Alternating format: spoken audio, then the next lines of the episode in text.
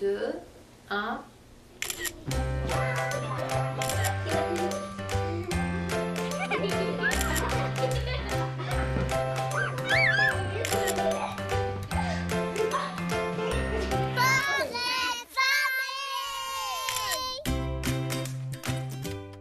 Bonjour, j'espère que tout se passe bien chez vous et que vous êtes bien présent à l'émission qui s'en vient. On a un beau 60 minutes à passer ensemble.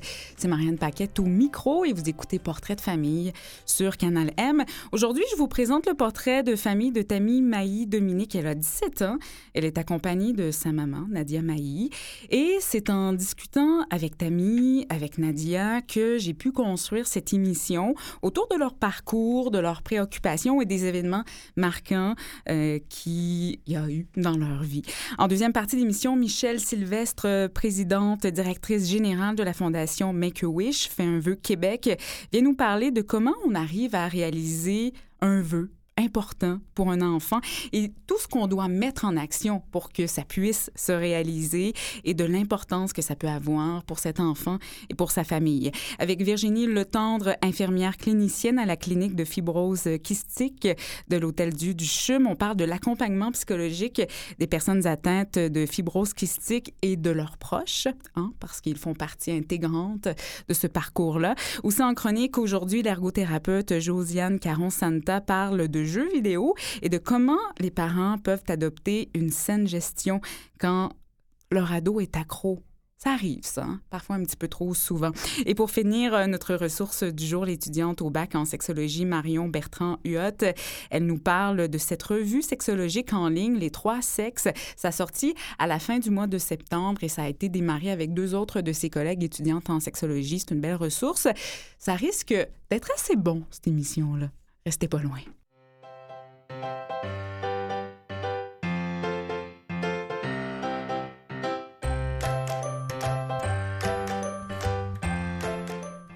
Tammy Maillé-Dominique, bonjour. Bonjour. Tu as 17 ans, tu me permets de te tutoyer. Hein? Oui, oui, pas de problème. 17 ans, tu vis avec la fibrose kystique. On a peut-être pu le comprendre euh, en introduction parce que j'ai parlé de beaucoup de, de références à cette maladie-là. Oui. Lorsque l'on s'est parlé, Tammy, rapidement, bon, je t'ai parlé du contexte de l'émission, du concept aussi, et tu m'as dit, ah, il faut que ma mère vienne avec moi.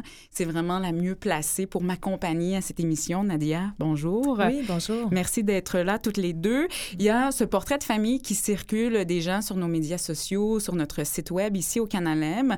C'est le concept de l'émission, hein, de, de, véhiculer ce portrait de famille. Vous êtes donc bien beau chez vous. Merci. Famille assez nombreuse. Euh, on va y revenir, bien sûr. Qui a choisi cette photo? Tammy. Euh, ben, moi, je, ouais, moi, je dirais les deux. Je dirais plus les deux. Ouais. C'est un Ouais, consensus. Ouais. Euh, pourquoi, donc? euh, Mais en fait, premièrement, c'était pas facile de trouver une photo que tout le monde soit là, Mhm. hein, déjà. Et euh, cette photo-là, parce que, euh, premièrement, c'était la fête des mères. mhm. Et euh, comme on est fou de, euh, de restauration, mais euh, nourriture asiatique, on adore ça, toute la famille. Mhm. Alors, on s'est retrouvés là tous ensemble pour fêter euh, la fête des mères euh, en famille. En famille. Oui. Bon, famille nombreuse, je le disais, Tammy, tu es la troisième, Effectivement. seule fille Oui. d'une fratrie de quatre garçons. Trois garçons. Trois garçons, Ouais, trois ça, quatre enfants, trois garçons, voilà. c'est qui, quatre Oui, c'est qui? Il, il est où, mon, mon autre frère? Ouais. Euh, Est-ce que parfois c'est difficile d'être la seule fille euh, avec trois gars comme ça? Euh, j'ai jamais senti ça difficile, même que ça m'a ça m'a renforcé dans ma dans Oui. ma vie. Je suis rendue plus euh, forte, si je peux dire, Oui. euh, avec toutes les les, les blagues que mes frères me faisaient et tout ça. C'est sûr que ouais, c'est c'est pas facile d'être la seule fille, mais je veux dire c'est c'est le fun aussi d'avoir des, des frères que, sur qui tu peux compter. euh, tu te sens plus en sécurité, je pense. Oui, Ouais. oui. Ah, c'est intéressant, Ouais. ça. Deux grands frères, hein, ouais, c'est il ça faut exactement. le dire. Dont un qui s'est beaucoup impliqué euh, avec toi dans ton parcours avec la maladie, la fibrose kystique. On, on va y revenir. Euh, Nadia, bon, famille nombreuse, chef de famille quasi monoparentale, on peut le dire euh, comme ça? Oui, tout à fait. Euh, Donc, quatre enfants, mais surtout euh, quatre enfants, dont deux enfants différents. Oui. Donc, il y a Tammy qui a la fibrose kystique et mon garçon, le dernier, qui a un trouble du spectre autistique. Donc, on, a, on a les mains pleines. Euh, donc, quand on dit presque, c'est que j'ai un conjoint, mais on ne vit pas ensemble. Mhm. Alors, euh, donc, famille monoparentale. euh, donc, on doit jongler. hein. On doit jongler à travers tout ça. C'est pas toujours évident, mais euh, Avec le, la conciliation travail-famille aussi. Et bon, le suivi médical qu'il y avait à faire, qu'il y a encore à faire euh, auprès de, de Tammy. J'ai envie de parler. C'est pour ça, je pense, Tammy, lorsque l'on se parlait, tu disais, il faut que ma mère m'accompagne. Elle est la mieux placée pour parler de ma naissance, des premières années de ma vie. Euh, il y a eu un diagnostic à deux ans, je pense, hein, c'est oui, ça? à deux ans.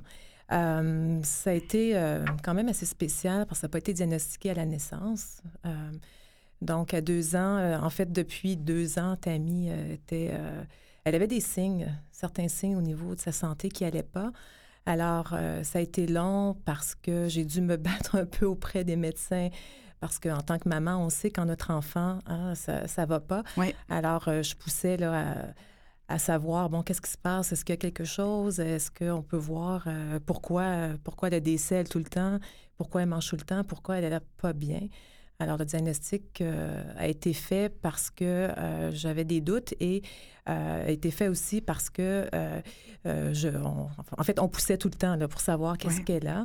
Et quand ils ont fait les tests, ils avaient vraiment, euh, en fait, ils avaient des doutes. Ils disaient, mais non, euh, ça peut pas être la fibrose kystique. Je leur en avais parlé parce que je me disais, bon, peut-être c'est possible. Alors, euh, le diagnostic euh, a tombé parce qu'ils ont fait des tests à deux reprises et à leur grande surprise, ben, Oui. on s'est rendu compte que, mais ils se sont rendus compte que finalement, c'était vraiment ça, la, Oui. la fibrose kystique. Et j'imagine, Nadia, à votre grande surprise aussi, parce qu'il n'y en avait pas dans votre famille de la fibrose kystique. Euh, oui, à ma très, très grande surprise, il n'y en avait pas, mais en plus, nous, euh, moi, je suis d'origine euh, haïtienne. J'ai ma mère qui est canadienne, qui est blanche, et mon père qui est noir, haïtien. Alors, semble-t-il qu'au niveau de cette maladie-là, c'est plus une maladie au niveau caucasien. Donc, c'est sûr que euh, la surprise était encore plus grande, je pense, que pour, pour les médecins. Parce Mais- que ah oui. je leur uh-huh. expliquais que, ben oui, mais on est mélangé et le peuple haïtien est un peuple qui est mélangé. Donc, euh, c'est possible à ce moment-là, malgré qu'il n'y avait pas euh, personne euh, dans notre famille euh, Mhm. près ou élargi, là, je dirais. Et suite à ce diagnostic, c'est le parcours du combattant, de la mère qui doit apprendre à presque devenir une infirmière. Et bon, pour, pour tout ce qui est les suivis médicaux, la fibrose kystique, ça, ça, se traduit de plein de façons. Pour toi, Tammy, c'est quoi les symptômes? Comment ta maladie, elle se manifeste? Euh, en fait, la fibrose kystique, c'est vraiment... euh, ça atteint les poumons puis le système digestif. Donc, j'ai souvent des, des sécrétions au niveau des poumons, euh, des maux de ventre récurrents. Euh, j'ai aussi... euh, en fait, je, prends, je fais, je fais une, une petite machine, dans le fond, ça s'appelle le, le physiothérapie respiratoire. Mhm. Puis je dois faire ça chaque jour pour justement décoller euh, les sécrétions des poumons. Euh, je fais du sport. C'est sûr que quand j'en fais, je peux en faire moins que les autres. Euh, justement, au niveau du cardio, c'est plus difficile pour moi. Euh, ça serait pas mal ça, les manifestement, dans la kystique. ouais. Oui, parce qu'il y a des manifestations parfois plus au point de vue euh, pulmonaire. Ouais. Toi, c'est un petit peu plus digestif. Ouais. Oui, exactement. Euh, j'ai souvent des, des gros maux de ventre. Des fois, on sait même pas pourquoi. J'ai, Ouais. Je suis intolérante au lactose. C'est sûr que quand j'en mange, j'ai mal au ventre. C'est ça, c'est relié à la fibrose kystique. Euh, puis j'ai souvent des brûlures d'estomac. Donc, c'est vraiment au niveau du système digestif. C'est sûr que les poumons aussi sont atteints, bien évidemment. Mais le système digestif est beaucoup plus atteint que euh, mes poumons dans mon cas. Mhm. Ce qui ressort assez rapidement, évidemment, on se connaît pas beaucoup, on s'est parlé un, un petit peu, c'est que tu es très calme, très zen. Euh, peut-être, ta mère me disait, peut-être parce que tu as ce don de vivre dans le moment présent. Oui, en fait, je suis pas quelqu'un vraiment qui est... Oui, je pense à mon avenir, c'est sûr, mais je suis vraiment quelqu'un qui vit, comme vous l'avez dit, dans le moment présent. Euh, J'accepte que j'ai la fibrose kystique. Euh, elle est en moi chaque jour, évidemment. Mais euh, je suis différente, mais je suis, je suis comme tout le monde dans un sens. Mhm. Tu sais, je vis... je vais au cégep, je vais à l'école. je, fais, je fais un peu comme tout le monde, dans le fond, mais je- je vis avec ça quand même. C'est sûr que je, suis quand même quelqu'un de zen. Qui, je suis pas stressante dans la vie, vraiment pas. je suis vraiment quelqu'un... Ouais, c'est ça. Je suis vraiment pas stressante. Pas stressée, pas stressante. Évidemment, dans le parcours d'une mère, il y a quand même le stress parce mm. que quand l'enfant, il a deux ans, il a trois ans, il ne se rend pas nécessairement compte mm. euh, de sa maladie, de sa condition. C'est différent pour la mère qui accompagne. Pour vous, Nadia, ça s'est quand même traduit à travers les années par une fatigue euh, de devenir, d'être mère, mais aussi proche aidante de sa fille. Oui, tout à fait. En plus euh, de la fibrose kystique, Tammy a fait de l'arthrite qui est reliée à sa fibrose kystique. Donc, c'est d'autres problèmes. Aussi, le stress, pour moi, c'est très, euh, c'est très, très présent dans ma vie. Ça, l'a toujours été. Euh, oui, parce que avec euh, quand un enfant qui a des soins particuliers, alors c'est les suivis, c'est les traitements, c'est aussi être forte. Il faut toujours être fort parce que tu veux pas mettre ton poids de ton stress ou ton mal-être à ton enfant. Oui. Parce que, tu sais, moi, je me suis toujours dit, elle, elle en supporte tellement déjà beaucoup. Alors, si en plus, euh, moi, je suis pas, euh, je suis pas ancrée. Alors, ça va être d'autant plus difficile. C'est pour ça que j'ai toujours essayé euh, de pas, comment je pourrais dire ça, de pas mettre Transmettre peut-être? Transmettre, oui. de transmettre ça, mais aussi au niveau de sa vie, de pas rendre sa maladie aussi présente qu'elle ne l'est encore ou encore plus. Là.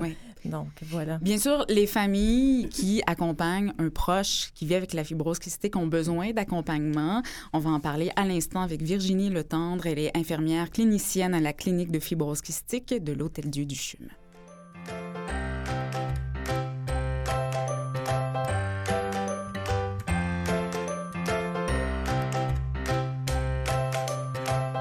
Virginie Letendre, bonjour. Bonjour. Infirmière clinicienne à la clinique de fibrose kystique de l'Hôtel Dieu du CHUM. Vous avez entendu, je pense, une partie de, la discussion de, de Tammy et Nadia. Euh, ça résonne, j'imagine, chez vous parce que vous en accompagnez des familles qui euh, ont un de leurs proches qui vit avec la fibrose kystique tous les jours. Euh, quelles sont les préoccupations récurrentes, ce que vous entendez le plus souvent, Virginie? Euh, ben, au niveau euh, des patients et de la famille, en fait, là, nous, on les reçoit des centres pédiatriques. Donc, c'est mm-hmm.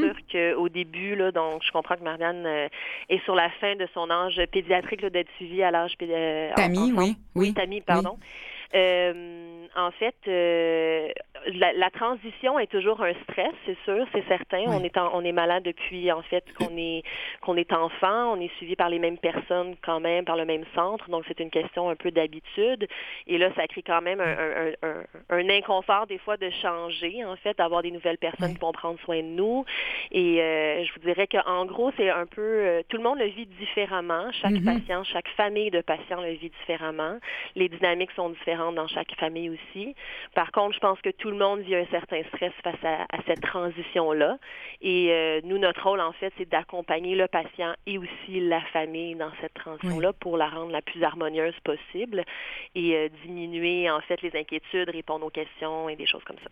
Tammy, ce que Virginie mentionne, ça va t'arriver dans, dans quelques temps, c'est-à-dire que tu as eu un suivi et là, puisque tu vas avoir 18 ans, là, dans, dans deux mois à peu près, ton équipe médicale va changer. Est-ce que tu y penses? Est-ce que ça te préoccupe? Euh, ça me préoccupe pas vraiment dans le sens que je, suis à l'aise à rencontrer des, nouvelles, des nouveaux médecins et tout ça. Euh, c'est sûr que le, changement euh, d'hôpital, ça se fait dans le fond parce que là, j'étais avec l'hôpital des pour enfants de Montréal. Oui, le Children. Oui, ouais, exactement. Mais l'hôpital que je vais être quand je vais avoir 18 ans, c'est vraiment dans, dans, le même bâtiment, mm-hmm. puisqu'ils ont déménagé. Donc, c'est sûr que ça, ça, me, ça me stresse moins. C'est rassurant de savoir que tu n'as pas à changer de place encore une fois. J'ai déjà rencontré celle qui, qui m'accompagne ah pour rencontrer les médecins. Donc ça, c'est déjà, c'est déjà un pas de plus. Euh, puis il me reste juste une visite euh, à l'hôpital pour enfants. Donc, ah oui, hein, quand même, ça va vite, tout ça. Virginie, quand l'enfant prend de l'âge aussi, il y a toute la redéfinition de l'autonomie de l'enfant. Évidemment, lorsqu'il est plus petit, et là, vous la voyez pas, mais Nadia, elle, hoche de la tête, elle est d'accord avec ça. Euh, lorsque que l'enfant est petit, le parent doit superviser les traitements, les antibiotiques, tout ça. À un moment donné, l'enfant vieillit. comment on peut outiller et le parent et l'enfant à redéfinir ça, l'autonomie? Euh, ben, je pense que c'est justement, comme vous dites, c'est un changement un peu de rôle. ce que je mm. peux, ce que je peux observer, c'est souvent que l'enfant va tranquillement. Ça commence à l'adolescence aussi, un travail au niveau du centre pédiatrique qui est fait. Donc, c'est l'autonomie, la, la, responsabilisation face à sa maladie qui va être travaillée. Puis le parent, tranquillement, en fait, de, de s'en éloigner un peu tout en restant présent. Euh, je pense que c'est ça qui crée un peu de stress des fois aussi. C'est ce que je peux observer. Mais euh, nous, en fait, notre rôle, c'est de permettre une meilleure transition dans ça. Donc, c'est de permettre tranquillement it. Euh, en fait, à la personne de devenir, au patient de devenir le plus, le plus autonome possible, mais ça se fait pas du jour au lendemain. Donc, euh, c'est ça. Puis les parents aussi, de ce qu'ils vivent, le stress qu'ils vivent, ben nous, on est là pour accompagner les gens, leur expliquer comment qu'on fonctionne, parce que c'est sûr que les fonctionnements changent, en fait, des, des centres à un autre.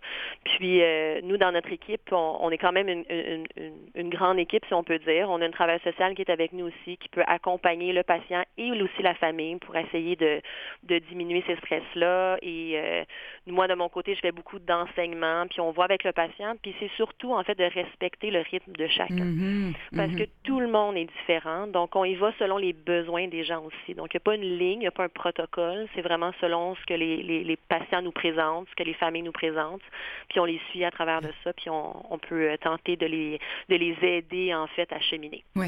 À l'adolescence peut survenir aussi des crises par rapport à la maladie, à la différence. C'est pas arrivé chez Tammy parce que Tammy, elle est relaxe. Exactement. Euh, toutefois, bon, ça peut arriver, même Virginie, vous me disiez, parfois ça peut arriver plus tard dans le processus, dans, le développement de l'enfant. Comment outiller, encore une fois, les parents si ça survient, cette crise-là? Euh, ben en fait, euh, au niveau euh, de l'adulte, donc nous, on, au niveau des ressources, c'est sûr qu'il y a des ressources euh, des organismes, de la Fondation de, de, de Fibrose Québec, la Fondation L'air d'aller, il y a Vivre avec la fibrose kystique qui, qui, qui existe. donc c'est sûr que ça peut être des outils qui peuvent être pour les parents. Je sais que des fois, je crois qu'il y a des partenariats entre parents qui peut qui existent. Nous, en fait, de notre côté à la clinique, c'est vraiment de suivre chacun en fait ensemble, donc les les, patients ont quand même des suivis très rapprochés. Donc, c'est à chaque fois de, de voir le patient, de voir la famille, puis tranquillement de travailler sur ce changement-là. Puis, ce, effectivement, cette espèce de... Je pense que ça vient un peu à, prendre l'autonomie. Je pense que tout le monde le vit à, aux jeunes adultes. il y a une transition d'apprendre à devenir autonome. Par contre, avec une maladie, avec des traitements à prendre, il y a comme un autre aspect qui rentre en ligne de compte. donc, d'être autonome et d'être responsable de prendre sa médication comme elle se doit. Donc, c'est ça que ça, c'est des fois, il y, a des, il y a des petits changements. Donc, il y a une espèce de transition qu'on voit là, euh, beaucoup euh, jeunes adultes, là, début vingtaine, là, qui se fait, puis c'est quand même très, très fréquent. Puis je pense qu'avec le temps, c'est, c'est un, je pense que c'est un processus qui est normal, mais on travaille sur euh, l'adhérence thérapeutique ou des choses comme ça, ou juste le, le, comme on dit en fait, la responsabilisation face à la maladie mm-hmm. un peu là. Puis voilà. Tammy, est-ce que toi, dans ton parcours, à un moment donné, tu as ressenti le besoin d'aller voir la travailleuse sociale de l'hôpital ou, de parler à un spécialiste de la santé de ton équipe, de l'équipe qui te suivait? Euh, je vous dirais que oui, j'ai ressenti le besoin, puis je l'ai fait. Mm-hmm. Euh, c'est sûr que je suis pas quelqu'un qui, qui s'ouvre vraiment sur ça. C'est sûr que c'est un peu plus difficile pour moi, mais euh, c'était pas c'était pas dur de garder ça pour moi-même non plus. Je veux dire, quand j'ai été mm-hmm. la voir, ça m'a fait du bien. Euh, on en a parlé. Puis après, euh, je me donnais plus des trucs justement pour pas garder ça pour moi. Mais non plus, tu sais, c'est ça, comme je disais, j'en parle pas à vive voix. Euh, mais j'ai ressenti le besoin. Mm-hmm. J'y ai mm-hmm. été même. Quand ça arrive, Nadia, c'est super pour notre enfant, mais nous, parfois, on peut se sentir un peu exclus de ça et on aurait, nous aussi, besoin parfois de, de partager, d'avoir du soutien. Euh, eh, vous l'avez ressenti, je pense. Euh, quel genre d'accompagnement un parent qui vit ce genre de situation a besoin? Euh, je pense que c'est de l'écoute. Mm-hmm. Beaucoup plus parce que la situation, elle est là. La maladie, elle est là. Les soins, c'est toujours, c'est à tous les jours, c'est quotidien. Je pense que c'est d'avoir de l'écoute et de se sentir d'avoir les compétences ouais, aussi. Que, compétences parentales. Compétences parentales, donc euh, avec euh, soit un psychologue ou la travailleuse sociale. Moi, j'ai eu affaire avec la travailleuse sociale de l'équipe de Tammy et ça m'a vraiment fait du bien de, de, pouvoir justement sortir ce qu'on qu'on a et euh, le, le, toute la...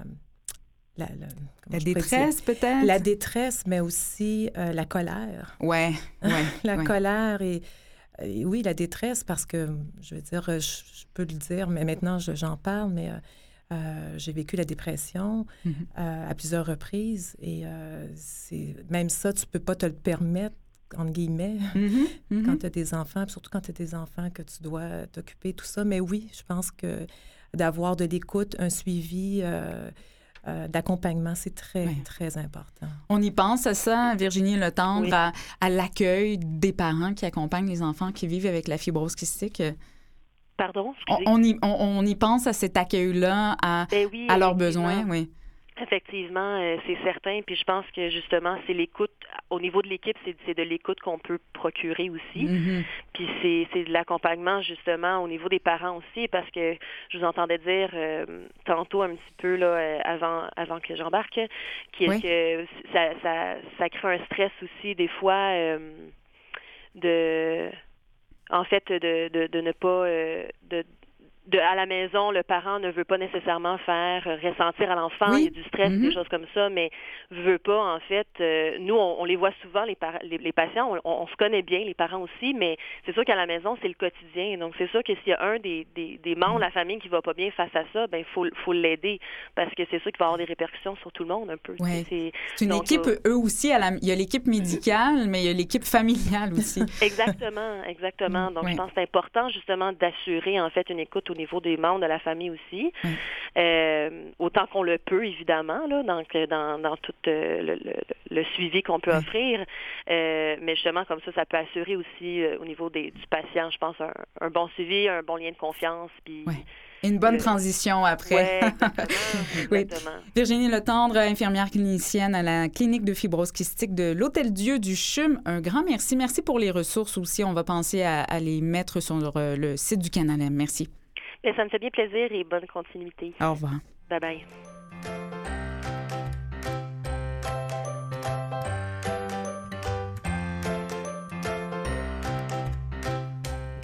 Bonjour Josiane. Bonjour. Merci d'être avec nous. Josiane Caron-Santa, ergothérapeute, propriétaire de la clinique d'ergothérapie Les Mille Pattes, une clinique euh, qui s'adresse autant aux enfants qu'aux adolescents. Mhm. Euh, et aujourd'hui, on parle d'un sujet que je trouve très important et d'actualité. Euh, c'est le jeu vidéo mm-hmm. dans le parcours de l'adolescent, de l'enfant. Et parfois, cette dépendance-là, on a l'impression qu'on perd l'accès à notre enfant parce qu'il est happé par le jeu vidéo. Il n'y a pas beaucoup de chiffres hein, pour euh, les, heures permises, le nombre d'heures accordées. Euh. Non, il n'y en a pas beaucoup. Puis c'est tellement relatif euh, à l'âge, au type de jeu, au type d'utilisation qui est fait. ça varie beaucoup. Donc non, il n'y a pas de chiffres. C'est vraiment une une question de, de valeur euh, familiale et du jeune aussi qui, qui, peuvent se mettre en place à ce moment-là. Aujourd'hui, on avait envie, à travers la chronique, de vraiment donner des outils concrets pour limiter ou encadrer l'utilisation du jeu euh, vidéo. Mm-hmm. Parfois, les mm-hmm. parents, ils ont des intuitions, mais ils ne savent pas nécessairement comment s'y prendre. Euh, comment on peut tenter d'encadrer tout ça? Bien, j'avais le goût de vous donner euh, des trucs, des trucs concrets, comme vous dites. Euh, c'est sûr que ça prend, euh, ça prend des règles, mais des règles réalistes. Et l'idée, c'est pas de viser l'abstinence, ni de faire le, procès des jeux vidéo aujourd'hui. Je pense qu'il y a beaucoup de bons qui peuvent ressortir de l'utilisation des médias électroniques en général. Je vais vous donner des trucs pour les plus jeunes. Je les ai nommés. Comme ça, peut-être qu'ils vont être plus faciles à retenir. Euh, il y a les bons vieux trucs, par exemple, de la panne électrique. Donc, on, met une, minuterie sur la console, par exemple, et après 30 minutes, ça s'éteint. Oh, c'est, pas moi. C'est, la panne.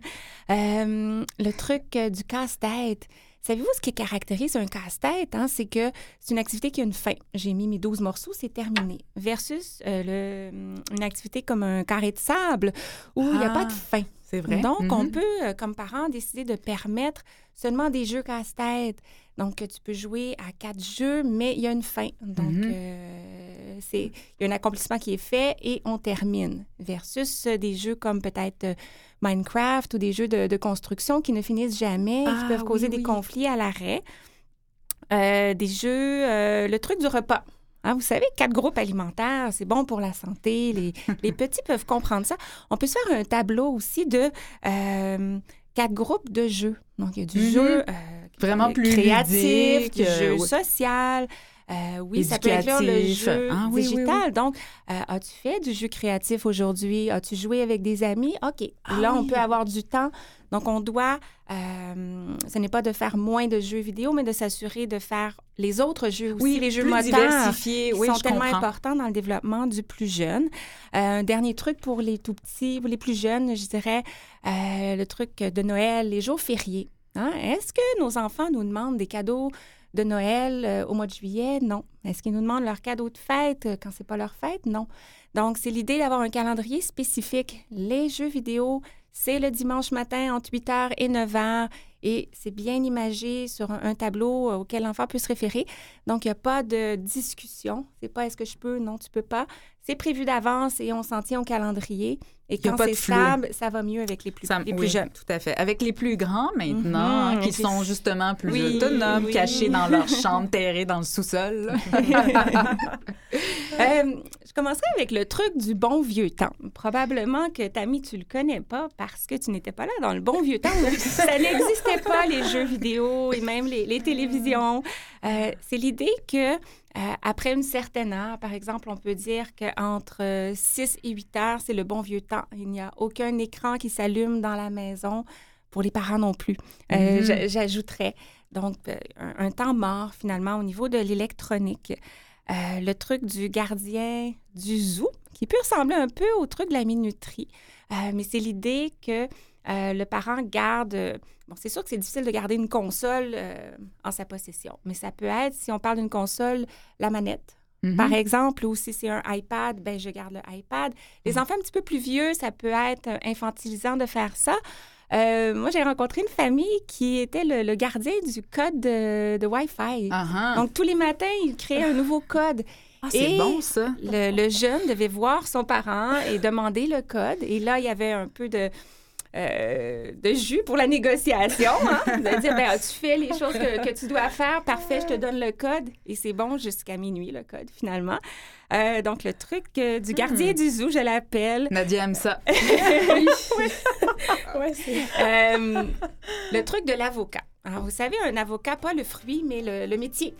Un avocat, ça planifie tout. Il y a un contrat, une entente, tout est prévu d'avance. Alors, on fait une entente concrète avec l'enfant et euh, sur vidéo, idéalement. Donc, le jeune peut faire une petite vidéo sur l'iPad qui dit J'ai compris que j'ai deux heures pour jouer, j'ai compris ce qui va arriver si euh, je vais au-delà de mon temps. Et euh, ça fonctionne mieux comme ça. Euh, tout est beaucoup plus... En fait, on Oui. comprend que quand le cadre est Oui, clair, quand oui. les limites sont vraiment bien émises, ça se passe mieux euh, pour tout le monde. Puis en même temps, ben 6 à 8, là, comme dans le bon vieux temps, manger autour de la table, c'est agréable, ça, Josiane? Ben, tout à fait. Ouais. Josiane Caron-Santa, ergothérapeute, euh, josianecaronsanta.com pour en savoir davantage. Toujours des super bonnes ressources qui fait qu'on a du plaisir à être ensemble, Josiane. Ah, Merci beaucoup. Merci, c'est réciproque. Bye bye.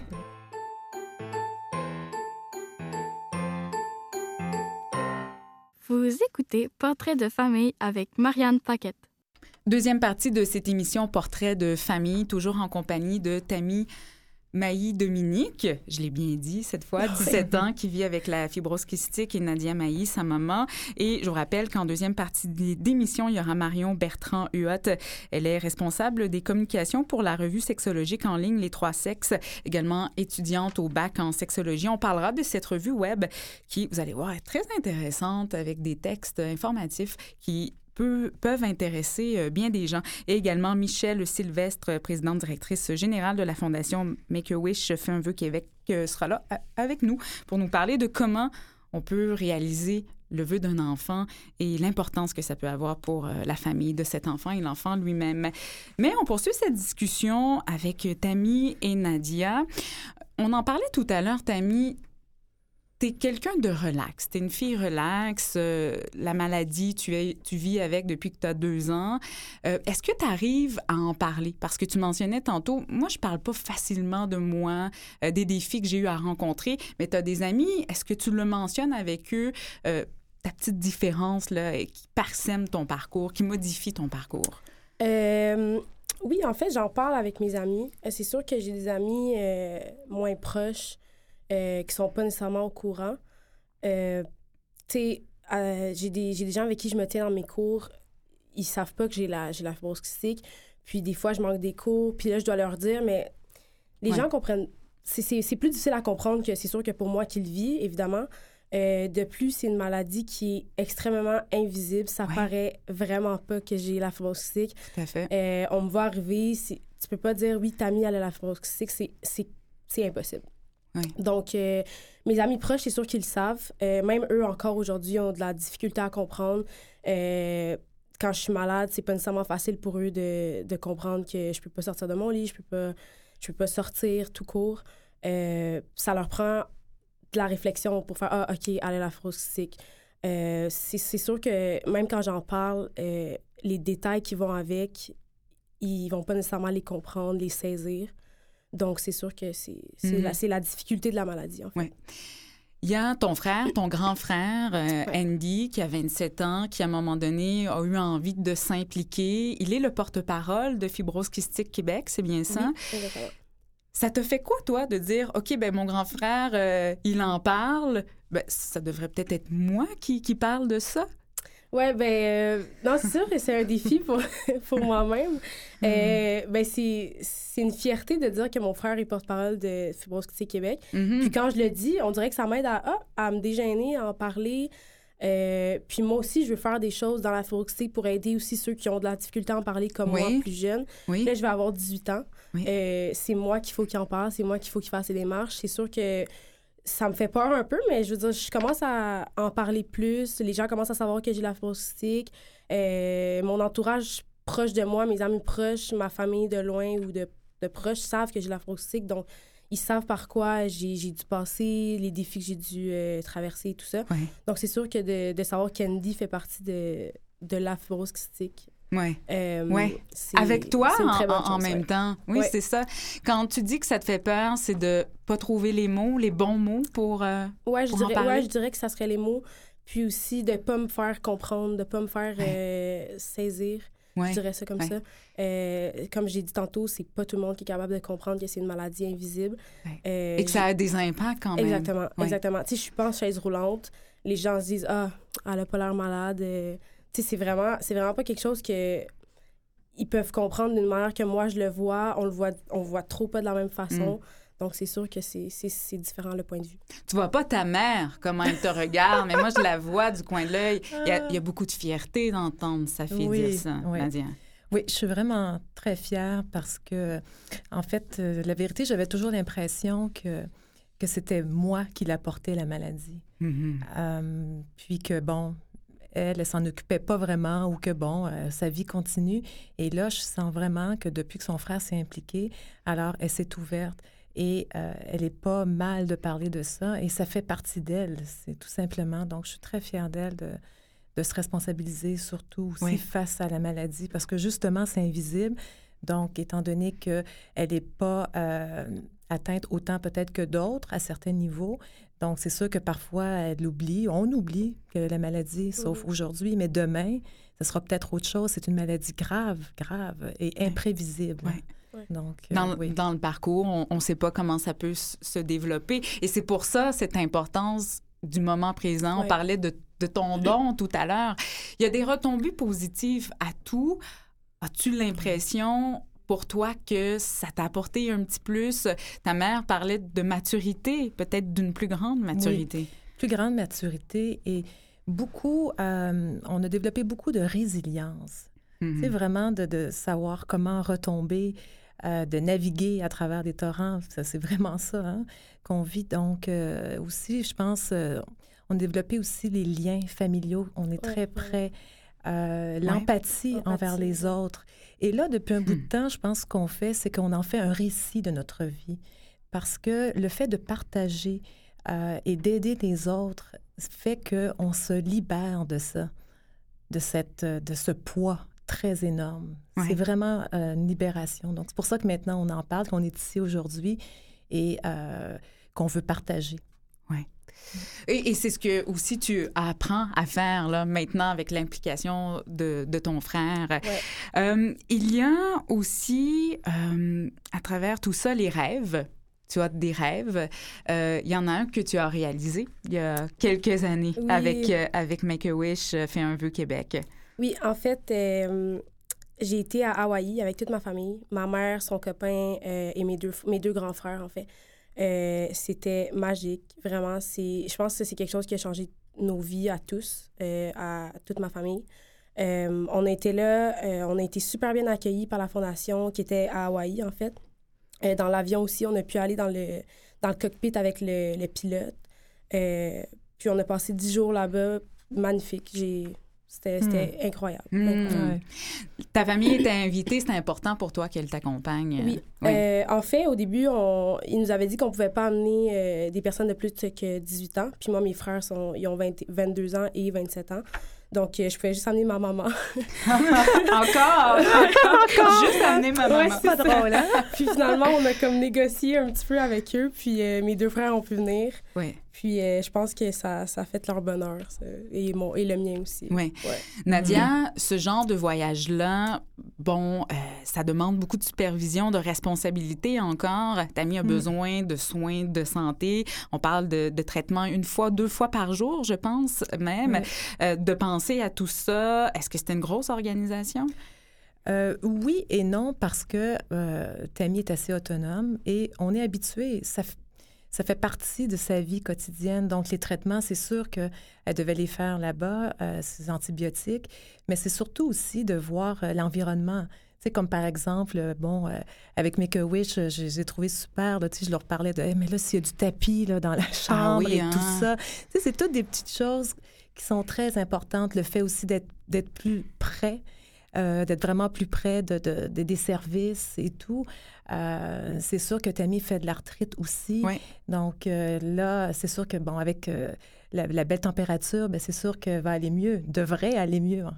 Donc, mais c'est c'est les médicaments, c'est tout à porter, c'est de l'organisation, ça c'est sûr, c'est sûr. ça fait partie, ça fait partie de notre vie quotidienne. On est habitué. On va quand même parler de cette belle aventure et de cette fondation qui fait beaucoup de bien autour d'elle à l'instant avec Michel Sylvestre.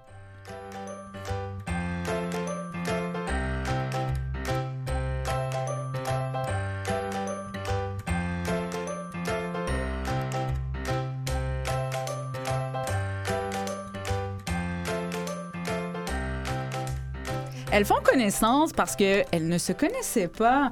Vous vous êtes jamais rencontrés, hein? Non, on n'a pas parlé avec, euh, avec Michel, non. Michel Sylvestre, présidente directrice générale de la Fondation Make-A-Wish, fait un vœu Québec.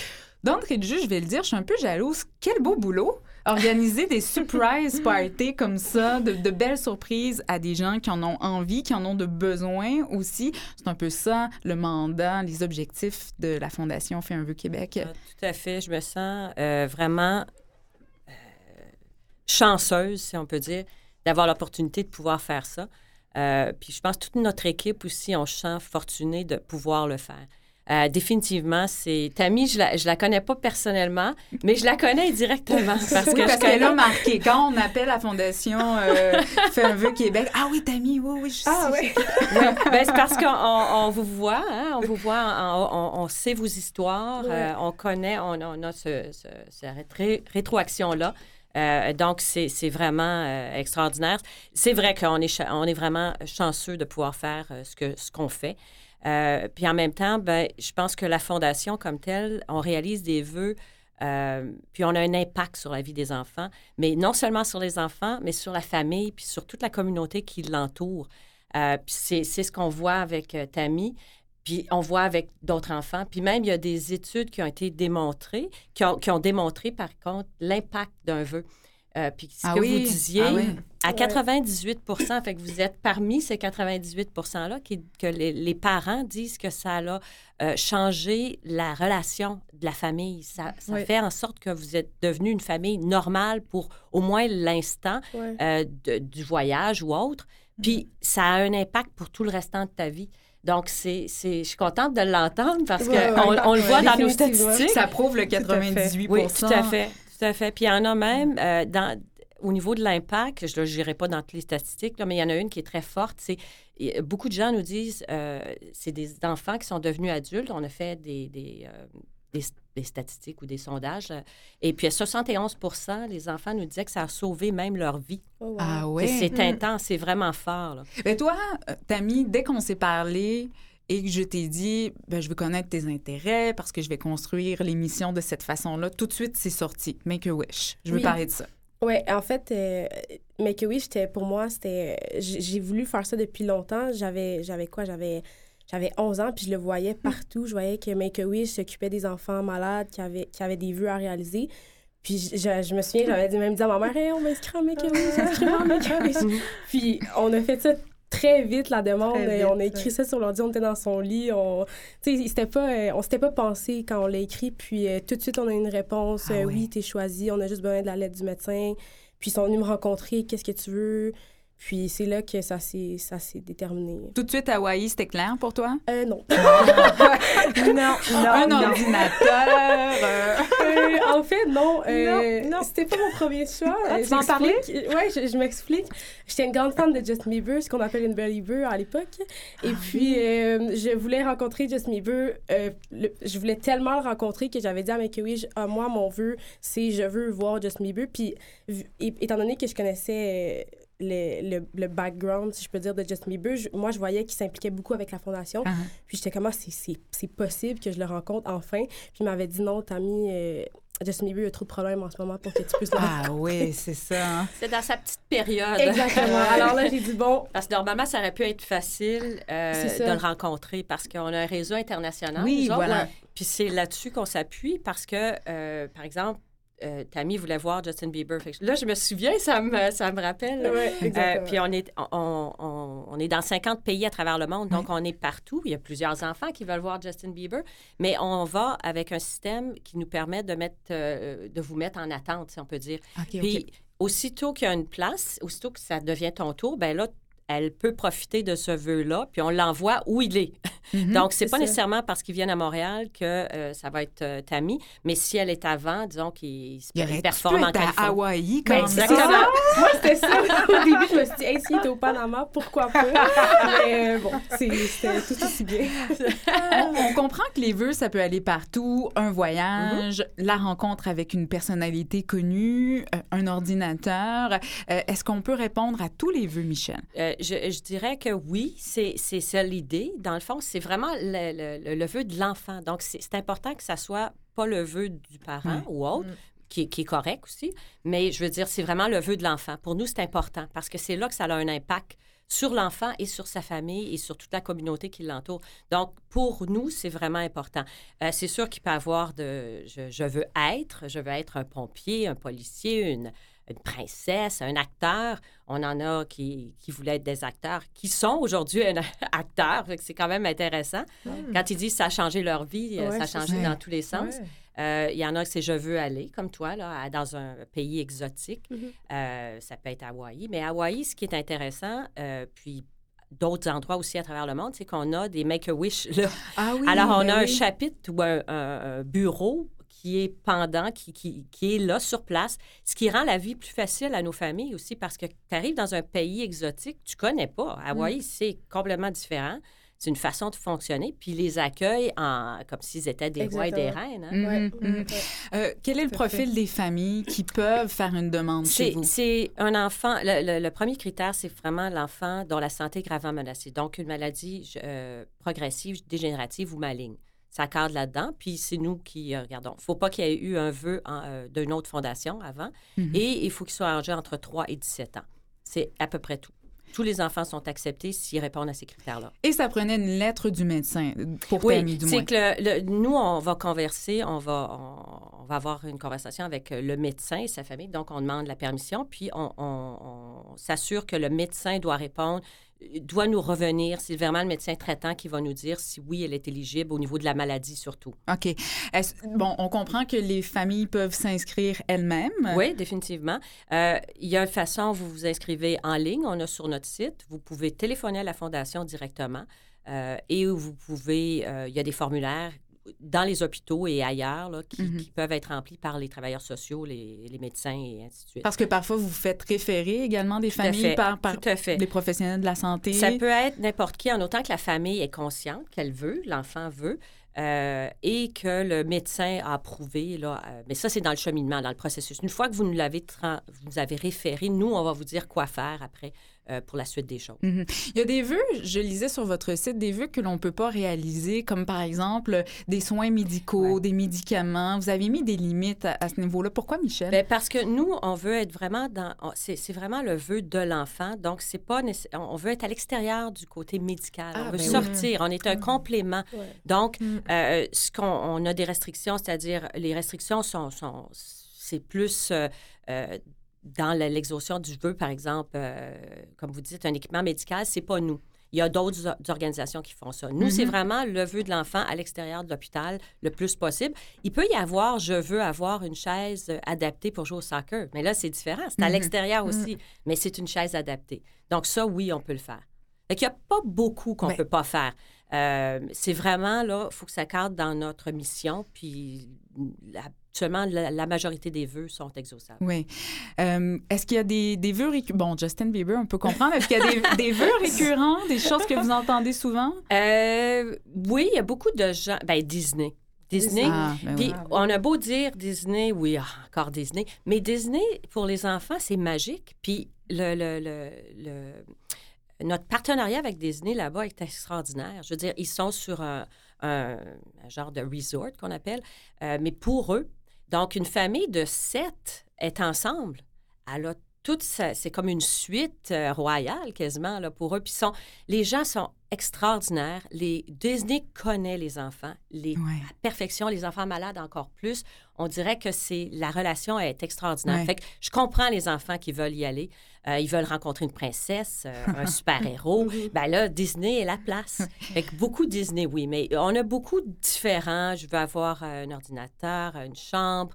je veux aller à la plage. Ça peut être super simple un peu, eh, c'était un, endroit exotique que Tammy voulait aller, mais des fois, c'est juste, je veux jouer dans le sable pour être avec ma famille.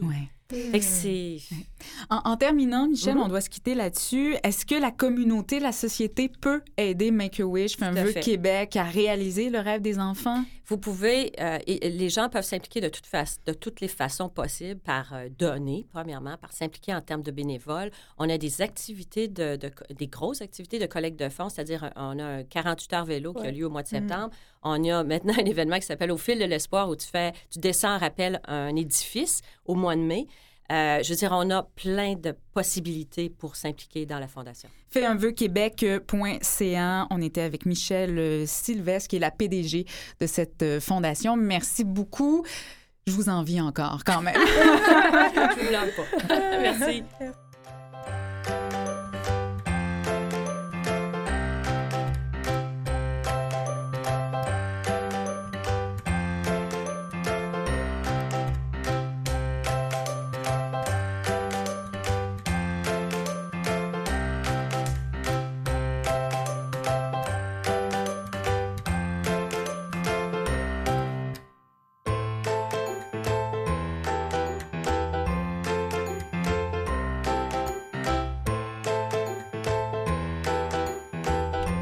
Marion. Bonjour. Marion Bertrand Huot, je prononce bien. Euh, Exactement. Qui est, euh, bon, premièrement étudiante au bac en sexologie, également derrière cette initiative de la revue en ligne, euh, revue sexologique Les Trois Sexes. J'avais envie d'en parler parce que de parler de sexualité, c'est pas toujours évident, d'en parler avec l'adolescent non plus. Et ça peut être une belle ressource.